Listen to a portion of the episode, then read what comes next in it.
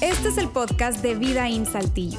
Nos alegra poder acompañarte durante los siguientes minutos con un contenido relevante, útil y práctico. Hola, hola. ¿Cómo están? ¿Cómo están? Mi nombre es Alex Fernández. Junto con mi esposa estamos liderando los ambientes de jóvenes de aquí de Vidaín. Y hoy tengo el privilegio de poderte compartir la tercera parte de nuestra serie Gana la guerra en tu mente. Es una serie que está increíble porque nos ayuda a pensar en qué estamos pensando. Y no sé si tú has tenido el tiempo de pensar en qué estás pensando o cómo lo estás pensando. Y esta es una serie que te va a animar a eso. De hecho, eh, si por alguna razón te has pasado los primeros capítulos de esta serie, puedes encontrarlos en el podcast de Vida In, ahí en Spotify, ahí, en Spotify, ahí los puedes encontrar sin ningún problema. Y quiero eh, hoy arrancar en esta conversación con las bases que hemos estado viendo, escuchando en los primeros dos domingos que nos estaba compartiendo Luis Fragoso en esta serie. Y hizo varias declaraciones. De hecho, la primera declaración fue, fue bastante fuerte porque dice, la mayoría de las batallas se ganan, no se pierden en la mente. La mayoría de las batallas, las verdaderas batallas, se ganan o se pierden en la mente. De hecho, hay otra declaración que dice, nuestra vida se mueve en la dirección de nuestros pensamientos más fuertes. Tus pensamientos, los tuyos y los míos, los más fuertes, se convierten tal vez en una emoción y esa emoción tal vez se pueda convertir en una acción en nuestras vidas. Y nuestras vidas se van dirigiendo en la dirección de nuestros pensamientos más fuertes. Hay otra declaración que dice, la vida que vivimos es el resultado de esos pensamientos más fuertes. De hecho, hoy hemos considerado que en la manera en la que pensamos, crea líneas de pensamiento, crea eh, vías neuronales. Estas líneas neuronales es como, como patrones de pensamiento. Cada vez que tú y yo pensamos en algo, vamos creando en nuestra mente veredas de pensamiento, líneas de pensamiento que se empiezan a convertir en patrones. Y tú y yo eh, sabemos eso, que cuando vemos algo se nos viene en la mente algo muy en específico. Es porque hemos creado líneas de pensamiento, patrones de pensamiento. Y hay una última declaración que dice, si tenemos una mente negativa, es casi imposible tener una vida positiva casi imposible tener una vida positiva si tu mente es una mente negativa. De hecho, Luis en los anteriores capítulos nos empezaba a presentar una gráfica de hacia dónde te inclinas más cuando surge alguna situación en tu vida, hacia lo negativo o hacia lo positivo. Tu mente, ¿qué tiende a pensar? ¿Tiende a pensar lo positivo de esa situación o tiendes a pensar en cosas negativas. Y la base de esta serie es una, eh, una carta que escribió Pablo en Segunda de Corintios y dice lo siguiente, dice, pues aunque vivimos en el mundo, no libramos batallas como lo hace el mundo. Las armas con que luchamos no son del mundo, sino que tienen el poder divino para derribar fortalezas. Y tal vez el término de fortalezas hoy en día no es como que muy usado o muy común, pero básicamente lo que estaba diciendo Pablo, por el contexto en el que él estaba viviendo, era un contexto de guerra, era una, fortaleza, es un muro, un enorme muro que se levanta para poder evitar eh, el contacto de los ejércitos o una protección, una barrera. Y tú y yo hemos tenido barreras mentales que nos evitan a pensar más allá de lo que vemos tú y yo vemos un muro, una fortaleza. Y dice Pablo, sigue escribiendo, dice, eh, destruimos argumentos y toda altivez que se levanta contra el conocimiento de Dios. Y llevamos cautivo todo pensamiento para que obedezca a Cristo. Y llevamos cautivo todo pensamiento para que obedezca a Cristo. Y en la conversación anterior, del domingo anterior, pudimos ver que tú y yo en ocasiones hemos creído mentiras. Y cuando tú y yo creemos una mentira, nos hacemos prisioneros de esa mentira. Y Luis nos mostraba que hay maneras de poder derribar esas fortalezas a través de una verdad. Y el creer una verdad nos permite destruir esa mentira. Y de hecho, cerró diciendo, escríbela, escribe esa verdad, piénsala, confiesa esa verdad y créela. Y ese fue un pequeño resumen así rápido de, esta, de, esos dos eh, episodios que hemos tenido de la serie. En esta tercera ocasión yo quiero traerte dos herramientas, dos herramientas para que tú y yo podamos cambiar la manera de pensar, cambiar esos patrones de, de pensamiento. La primera herramienta es llamada filtro mental filtro mental, que dice básicamente que cada cabeza es un mundo, tú ves las cosas de diferente manera de como yo las veo, ¿sí? Somos, somos distintos, somos diferentes. De hecho, eh, aquellas personas que están casadas no te tardarás mucho tiempo en que tu esposa piensa totalmente diferente a ti.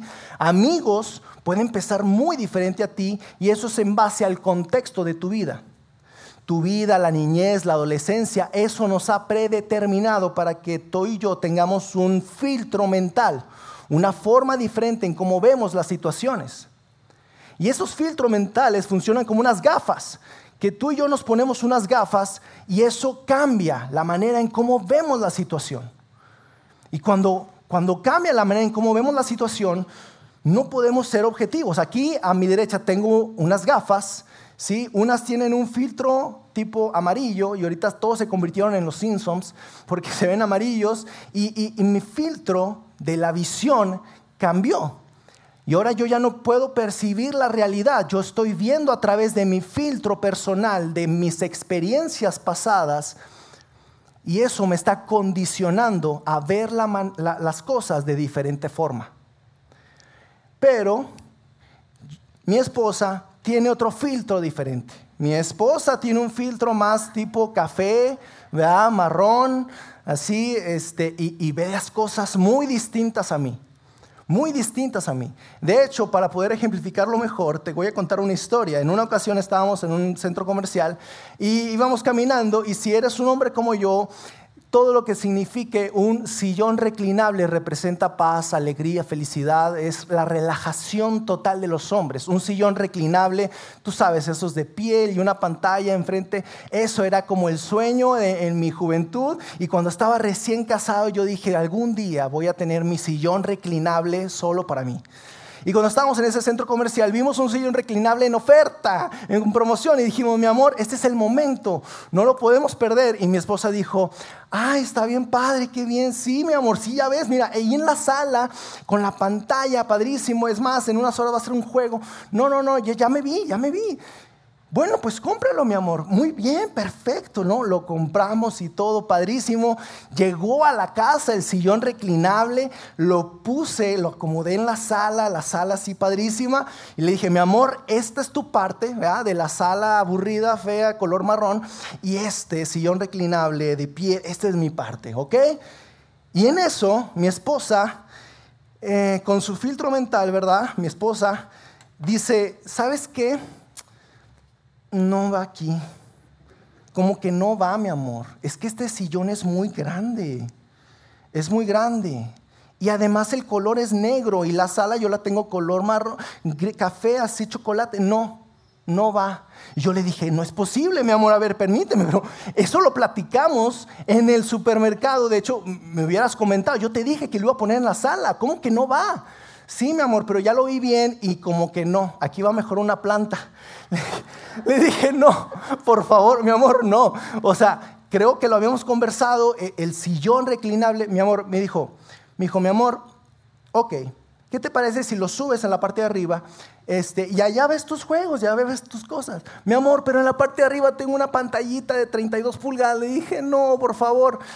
Pues eh, empezamos a batallar y me di cuenta ¿verdad? Me di cuenta, además de que, de que eh, hay dos voces en la casa, que vemos las cosas de manera muy diferente. Mi esposa y yo vemos las cosas muy distintas. Y eso es en gran manera por el trasfondo que tenemos. No se diga eso en finanzas, no se diga eso en relaciones, no se diga eso en la educación de los hijos. Vemos las cosas de manera muy diferente. De hecho, eso me, lleva a, una parte que yo estuve leyendo, conocí a un, hombre que dice, eh, el doctor Emerson, que dice lo siguiente, dice, interpretamos la vida a través de lo que vemos y escuchamos. Y él es un experto como en, terapia familiar, es autor de libros, pero es cierto, interpretamos la vida a través de lo que vemos y escuchamos.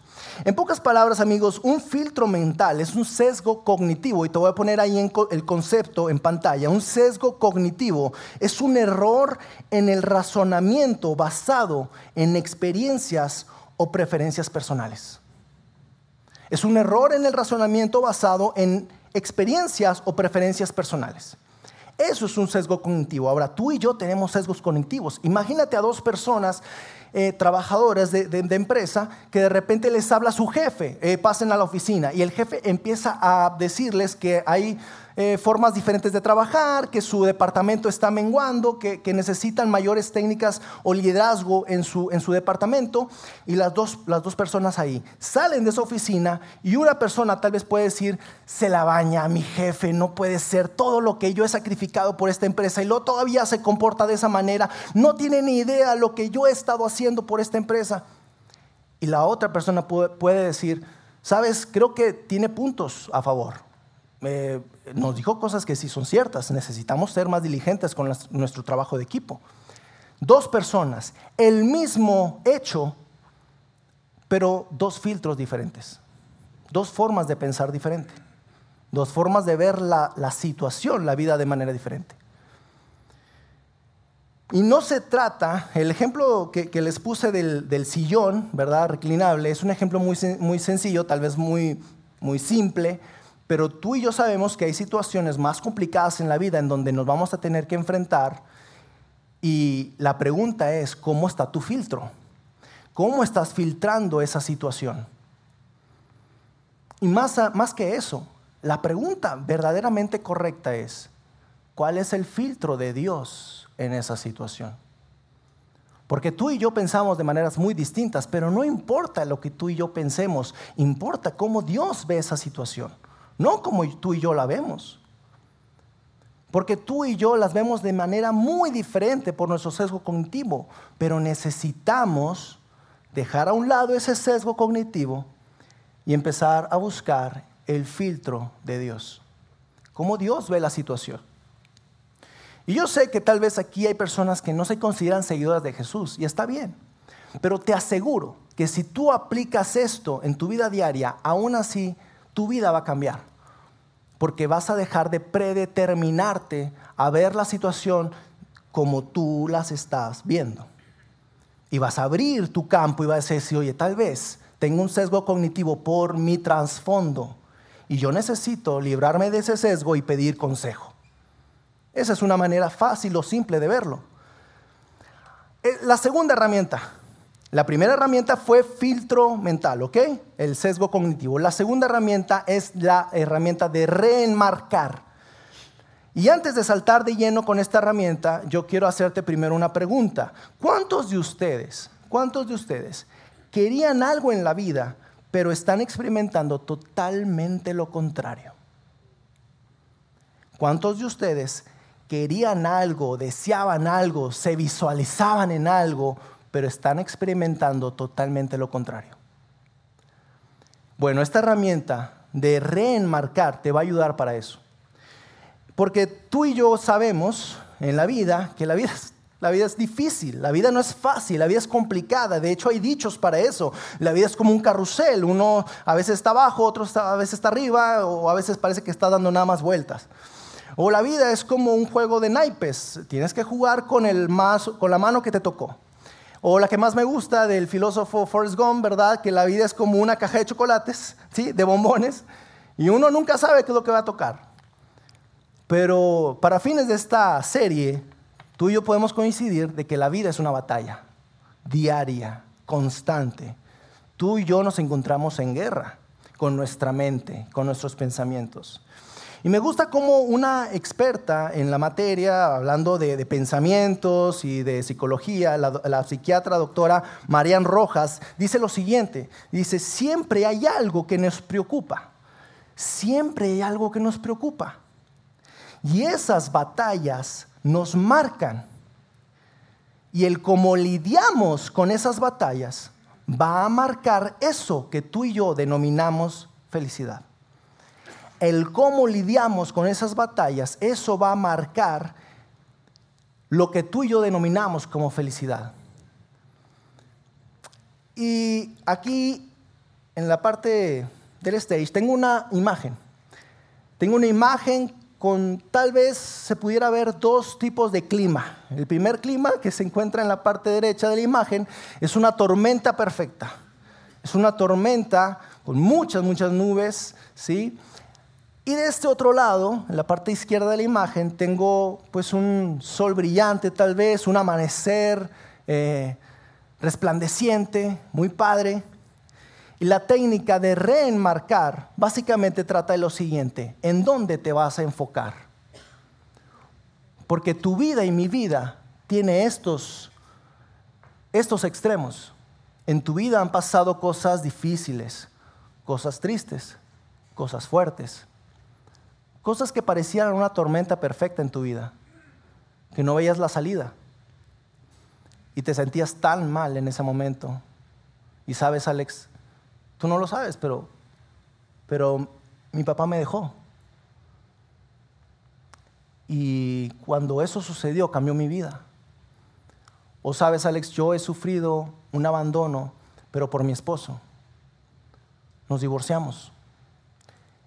Y, yo sé que eso pasó hace tiempo, pero mi vida cambió. Yo sé que tu vida pareciera que fue marcada por eso. Pero la técnica de remarcar es, sabes, a pesar de que mi esposo me dejó, a partir de ese punto yo me he vuelto más fuerte. Soy una persona con un carácter más forjado. De hecho, he aprendido muchas cosas valiosas de la vida a través de esa experiencia. Y hoy en día soy una mujer nueva. Hoy en día soy una mujer más fuerte. No cualquier cosa me va a tumbar porque yo ya he pasado cosas difíciles. Mi vida ha cambiado, sí, pero hoy soy mejor. ¿Cómo vas a remarcar tu vida? O tu día a día. Sabes, hoy va a ser un día difícil. Oh, no, me habló mi jefe. No, mi amor, vieras, es que cuando me habla mi jefe, yo ya sé, yo ya sé que algo habrá descubierto. No, es que no sé, no sé qué va a pasar. Y esto parece tornarse mal, tornarse eh, eh, todo gris. O sabes qué, me habló mi jefe creo que me va a promover. He hecho las cosas bien. Tal vez no he sido el mejor, pero creo que me dará un nuevo proyecto. Y siempre cuando me habla mi jefe es más, hay un aprendizaje detrás. Me habló mi jefe. ¿Cómo vas a enmarcar tu vida?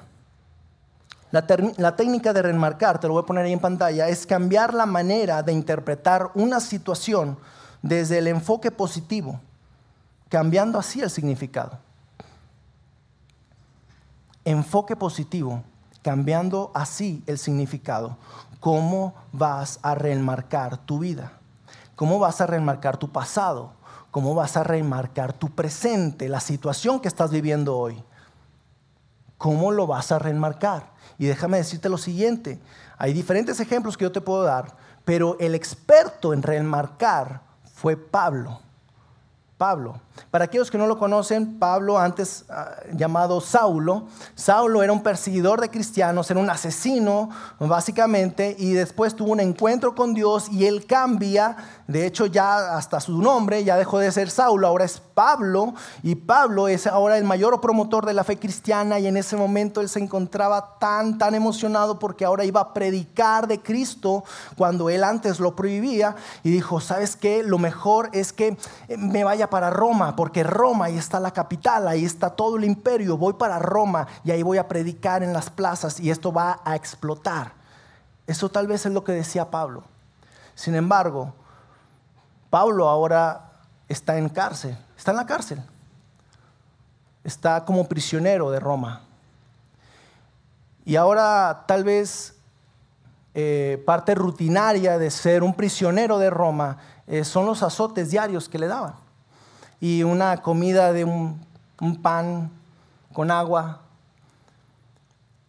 Y Pablo tal vez pudo haber escrito cartas que decían algo como, saben amigos, esto apesta. Jamás me lo imaginé así. Yo creí que iba a predicar a Cristo en las plazas y todo iba a salir bien, pero ahora estoy prisionero y cada vez, cada día me dan azotes. Y esto yo no lo veía así. Eh, cuando salga de aquí, dejaré todo esto y no volveré a predicar de Cristo. Pero eso no sucedió.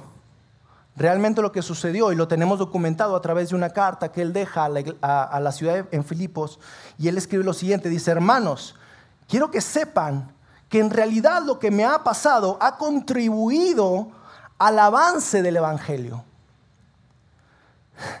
Es más, se ha hecho evidente a toda la guardia del palacio y a todos los demás que estoy encadenado por causa de Cristo. Es como si dijera, saben, ahora tengo a un custodio aquí que le puedo predicar aquí en cortito, cada ocho horas, porque hacen cambio de guardia. Y yo aquí tengo el escenario perfecto para poder predicar a todos los, los guardias del palacio. Estaba básicamente reenmarcando su situación. Y sigue diciendo, gracias a mis cadenas. Ahora más que nunca la mayoría de los hermanos, confiados en el Señor, se han atrevido a anunciar sin temor la palabra de Dios. ¿Gracias a qué? Gracias a mis cadenas. Él era el amo de reenmarcar. Y tú y yo tenemos que reenmarcar nuestra vida, reenmarcar nuestra situación. Y déjame decirte algo, Dios te ha dado la autoridad. Dios te ha dado la autoridad sobre tus pensamientos. Por lo que tienes el poder para reenmarcar tu vida. No se la ha dado a tu papá, a tu mamá. No se le ha dado a esa persona con la que tuviste tantos problemas. No se le ha dado a, alguien que te robó o pareciera que te haya robado el gozo de tu vida. Dios no le dio la autoridad a nadie más que a ti para poder reenmarcar su vida. Tú tienes la autoridad para reenmarcar tu vida. Y yo sé, yo sé que no puedes controlar todo lo que te sucede. Eso es evidente. No podemos controlar todo lo que sucede en esta vida. Pero sí la actitud que tomarás ante ella. Sí la actitud. Así es que la pregunta, amigos, es cómo vas a reenmarcar tu vida. ¿Con qué actitud vas a afrontar lo que te está sucediendo o lo que te sucedió? ¿Cómo lo vas a enfrentar? ¿Con qué actitud? Y seguramente te lo estás ayunando y te voy a poner ahí una línea de pensamiento. Una mente positiva es igual a una vida positiva. Una mente positiva es igual a una vida positiva. Y una vida positiva es igual a una vida feliz. Es igual a una vida feliz. Y una mente positiva comienza reconociendo lo que tienes y ser agradecido. Ahí comienza una mente positiva. No, Alex, tú no sabes. No sabes ni de lo que estás hablando, Alex. No conoces mi vida, no conoces lo que yo he pasado. Mi vida ha sido difícil, Alex. Es más, ahorita la estoy pasando difícil. ¿Cómo quieres que yo sea agradecido, Alex? Por lo que estoy pasando ahorita. Y yo te diría, técnica de reenmarcar. Yo no sé lo que tú estás pasando, pero Pablo no la pasaba nada bien, ¿eh? No estaba en unas playas tomándose una piña colada, escribiendo las cartas, no. Él estaba en prisión, con sus cicatrices en la espalda por cada azote que le daban.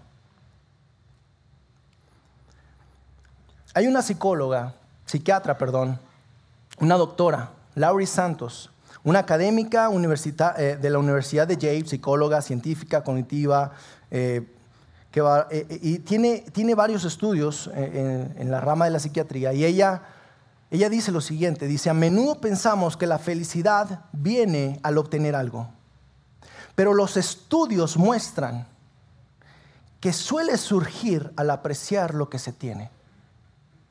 Los estudios de las personas más felices, de las personas felices, dice que suele surgir al apreciar lo que se tiene, no lo que no se tiene. Porque tú y yo no tenemos muchas cosas, ¿cierto? No tenemos muchas cosas, pero tenemos cosas. Tú y yo tenemos cosas. Y la felicidad viene de apreciar eso. Se conecta mucho con lo que la especialista Mayan Rojas dice. La felicidad consiste en conectar con eso bueno que pasa cada día. Mientras que lo malo que pasa, porque pasan cosas malas, mientras que lo malo que pasan cada día, esas batallas, las gestionemos de la mejor manera. Las, gestionemos de la mejor manera. Y esto, amigos, no es una, algo que se haya descubierto hace poco. Pablo lo sabía. Pablo hace más de dos mil años lo sabía. Y mira cómo escribe. Igual allá la iglesia de, de Filipos dice, concéntrense en todo lo que es verdadero. Concéntrense en todo lo que es verdadero, todo lo honorable, todo lo justo, todo lo puro, todo lo bello y todo lo admirable. Piensen, piensen en cosas excelentes y dignas de alabanza. Pablo lo sabía. Pablo lo sabía. Y ya para ir terminando, para ir cerrando, te voy a dar tres herramientas más. Eh, para cambiar nuestra forma de pensar. La primera de ellas es dar gracias a Dios por lo que no sucedió. Da gracias a Dios por lo que no sucedió. Y esto te lo voy a ejemplificar a través de una historia. Imagínate un adolescente platicando con sus padres y les dice, ¿sabes, padre? ¿Saben, ¿saben papás? Eh, yo eh, quiero comentarles que hace unos meses eh, me salí de la casa y fui a un bar y me emborraché. Y, en medio de eso conocí a un hombre y después nos fuimos a un hotel hoy estoy embarazada. Quiero decir que estoy embarazada y que, el papá, eh, ese hombre, se encuentra en prisión, pero la buena noticia es que va a salir en tres meses de prisión y vamos a vivir con ustedes. Eh, y los papás desmayados, ¿no? Y la chica sigue diciendo, bueno, la verdad, papás, es que esto fue una historia ficticia, la verdad es que no sucedió nada de eso, pero lo que sí es cierto es que reprobé matemáticas, aquí un 5. Solo quiero que se den cuenta que pudo haber sido peor. Pudo haber sido peor. da gracias a Dios por lo que no sucedió. En tu vida y en mi vida pudieron haber sucedido tantas cosas, tantas cosas, pero da gracias a Dios por lo que no sucedió. La siguiente herramienta es el preenmarcado, el preenmarcar una situación. ¿Qué sucede? Que en ocasiones sabemos que nos vamos a enfrentar a algo, algo diferente, algo que puede causar tensión en tu vida, visitar la casa de la suegra, no sé, algo diferente, ¿va? Este, pero sabemos que esa situación puede ser difícil. Bueno, el consejo es preenmarcar. Antes de que entres a esa situación, tú preenmarca. ¿Qué es preenmarcar? Simplemente es enfocarte en esta situación va a ser de bien. Esto va a salir algo bueno de esta situación. Yo estoy seguro de eso. Es la casa de mi suegra, pero mira, eh, eh, mi suegra y yo hemos estado desconectados, sí, pero creo que esta puede ser una buena oportunidad para conectarnos más. Preenmarcar. Preenmarcar. Y yo sé que aquí hay situaciones complicadas. Sabes, acabo de recibir el, diagnóstico de, de cáncer. Y todo pareciera que no hay una forma de premarcar eso, Alex. Yo quiero decirte que siempre hay maneras, siempre hay formas. Porque tú y yo sabemos que aquí el único que tiene la última palabra, la última autoridad, es Dios preenmarca una situación antes de que te enfrentes a ella. Y la última eh, herramienta o consejo es busca la bondad de Dios en tu vida. Dios ha sido bueno en tu vida. Dios ha sido bueno en tu vida y en la mía. Recuerda y sigue buscando esa bondad de Dios. Sé un colibrí y no un buitre. ¿Qué es lo que encuentra un buitre? Un buitre encuentra cosas ya putrefactas, comida, carroña, o sea, un animal muerto. Eso es lo que encuentra un buitre. ¿Por qué? Porque está buscando eso. Tú y yo no somos buitres, tú y yo tenemos que ser colibrís, buscar la más dulce y el néctar de las flores. Tenemos que tener mentalidad de colibrí ni de tiburón hay que tener mentalidad, es de colibrí. Buscar lo mejor, lo más dulce, la bondad de Dios está en tu vida. Yo lo sé, pero recuérdalo y busca, sigue buscando eso. Y ya estoy cerrando, amigos. Eh, y, la verdad es que este tipo de mensajes pareciera, pareciera ser así como de optimismo, tú sabes, este, échale ganas y esto. y la verdad es que yo no sé tu vida, yo no conozco tu vida. Eh, yo no sé por lo que tú has pasado. Y, sé, lo que sí sé es que seguramente pues, puedes estar pasando por cosas muy difíciles, muy complicadas. Pero la realidad es que si tú aplicas este tipo de técnicas, tu vida va a cambiar. Yo no sé lo que tú estás pasando por, esta, por tu vida, pero Dios sí lo sabe. Dios sí sabe qué estás pasando. Dios sí sabe que, que no ha sido fácil, que ha sido muy difícil, muy complicado. Que en ocasiones quisieras bajar los brazos, dejar de luchar, porque no le ves la salida. Se ha convertido tu vida en una tormenta perfecta y no ves luz, únicamente ves todo gris el escenario está gris. Yo no sé lo que tú has pasado o lo que tú estás pasando, pero Dios sí lo sabe. Y quiero decirte que aunque pareciera la tormenta perfecta, la tormenta más gris y oscura de tu vida, no deja de existir un sol. Siempre hay un sol detrás de la tormenta el sol no ha dejado de existir. Él está ahí. No lo puedes ver, no. En ocasiones no podemos ver a Dios en nuestros desiertos más secos, pero Él está ahí. Él está ahí. Y yo quiero que lo recuerdes. Hay un sol detrás de tu tormenta. Yo hace unos años pasé una tormenta perfecta.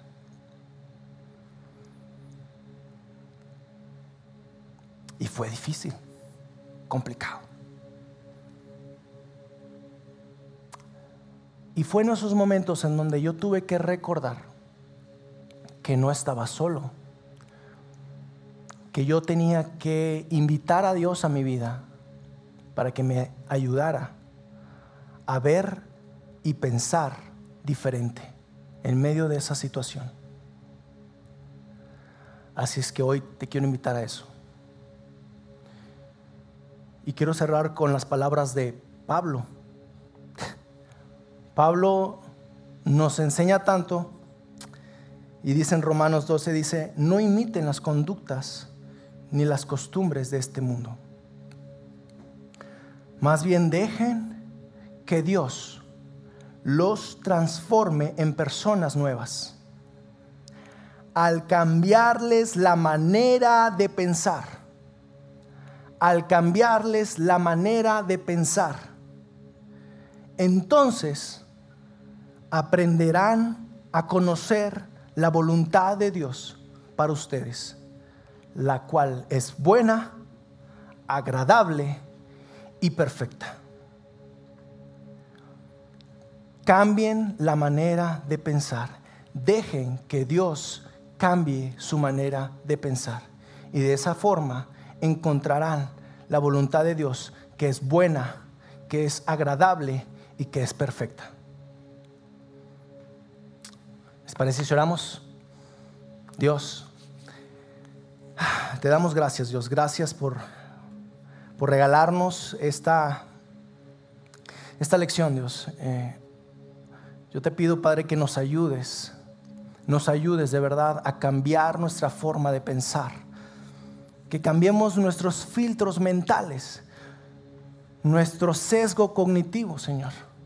Ayúdanos a buscar tu filtro, Dios, no el nuestro. Ayúdanos a ver las cosas como tú las ves, no como yo las veo. Señor, ayúdanos, Padre, a reenmarcar la situación que estamos pasando.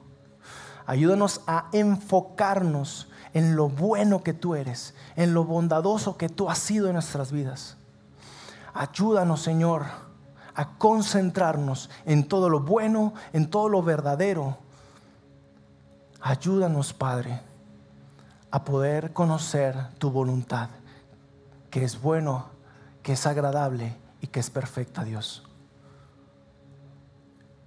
Gracias, Señor. Y para, para alguien que está pasando una situación tan complicada, Señor, yo oro por esa persona, para que pueda ver el sol a través de la tormenta. En el nombre de Jesús. Amén. Amigos, hemos terminado. Nos vemos próximo domingo. Bye.